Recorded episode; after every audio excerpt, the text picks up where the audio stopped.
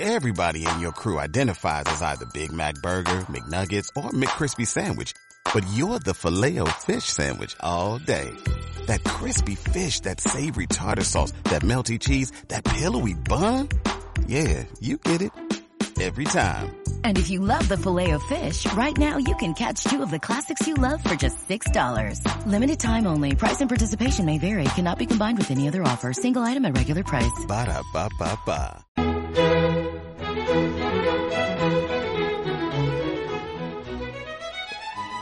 Hola, bienvenidos a la emisión número 7 de este podcast llamado Guía de Barcelona, un podcast realizado para ayudaros a aprovechar al máximo vuestra visita a Barcelona.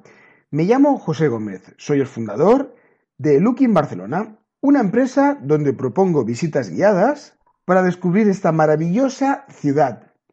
Y hoy vamos a hablar, en mi opinión, de una de las fiestas más importantes y más bonitas de Cataluña.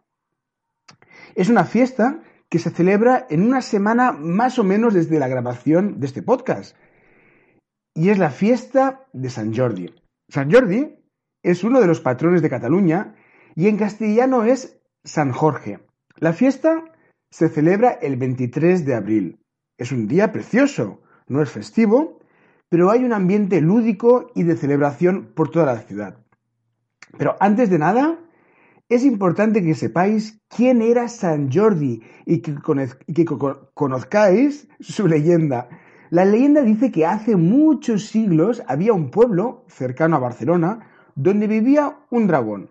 Pero el dragón no era vegetariano. No, no, le gustaba comer humanos. Entonces, los habitantes del pueblo, cansados que el dragón les atacara y les destruyera el pueblo, decidieron echar a suerte quién sería, quién serviría de comida al dragón.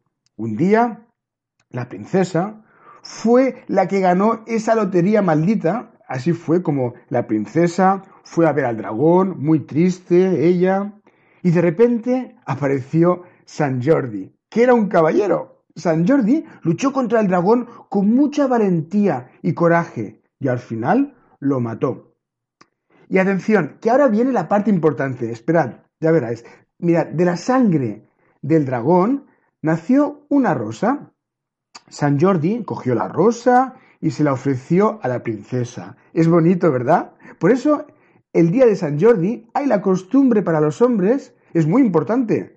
Pensad que si nos olvidamos, después por la noche tendremos un problema muy grande en casa. La costumbre para los hombres de regalar una rosa a nuestra mujer o novia y por supuesto a nuestra madre también. Y si somos generosos, a todas las mujeres que trabajan con nosotros, en definitiva, a todas las mujeres de nuestro entorno.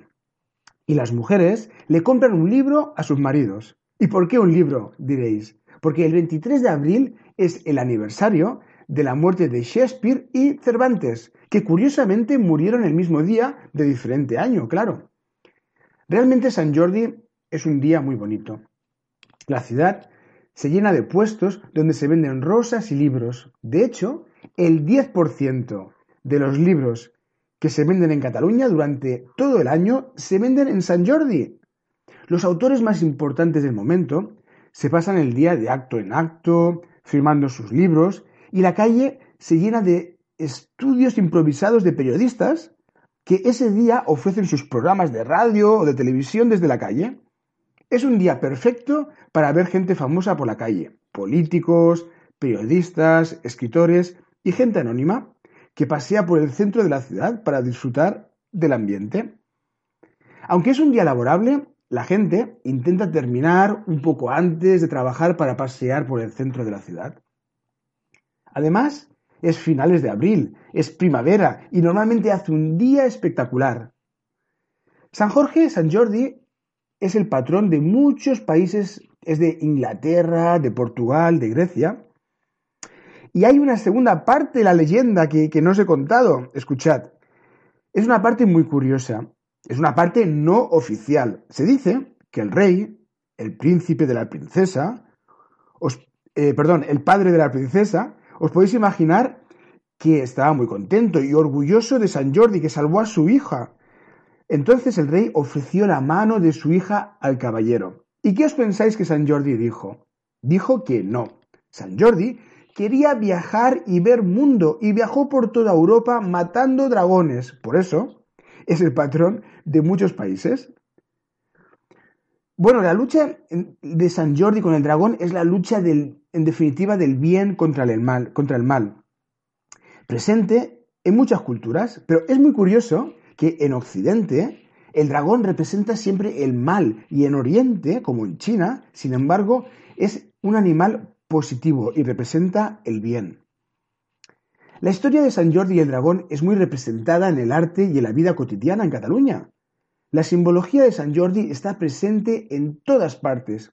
Para que os hagáis una idea, el escudo de San Jordi es una cruz roja sobre un fondo blanco. Está representada, pues mira, en el escudo, en, la bandera de Barcelona, incluso en el mismo escudo del Barça. Muchos artistas catalanes han representado San Jordi a lo largo de la historia. Lo vemos en el arte gótico, en el arte medieval, y en el arte incluso más contemporáneo. Incluso Gaudí representó al santo San Jordi en muchos de sus trabajos. Pero el dragón más grande, representado en Barcelona, está precisamente en una casa de Gaudí, en la casa Batlló. Si miráis la casa desde la acera de enfrente, que es donde hay una buena perspectiva de la casa, veréis que el tejado es un enorme dragón. Veréis sus escamas. Incluso la cabeza y la lanza clavada en el dragón. La lanza es la torre que hay en la parte izquierda. Y aún más, los balcones que hay en la fachada de la casa Batlló son grandes cráneos de las víctimas del dragón. Si la casa Batlló es espectacular. Seguramente el trabajo más loco de Gaudí, la fantasía, el color, las formas orgánicas, todo se mezcla para dar como resultado una obra excepcional.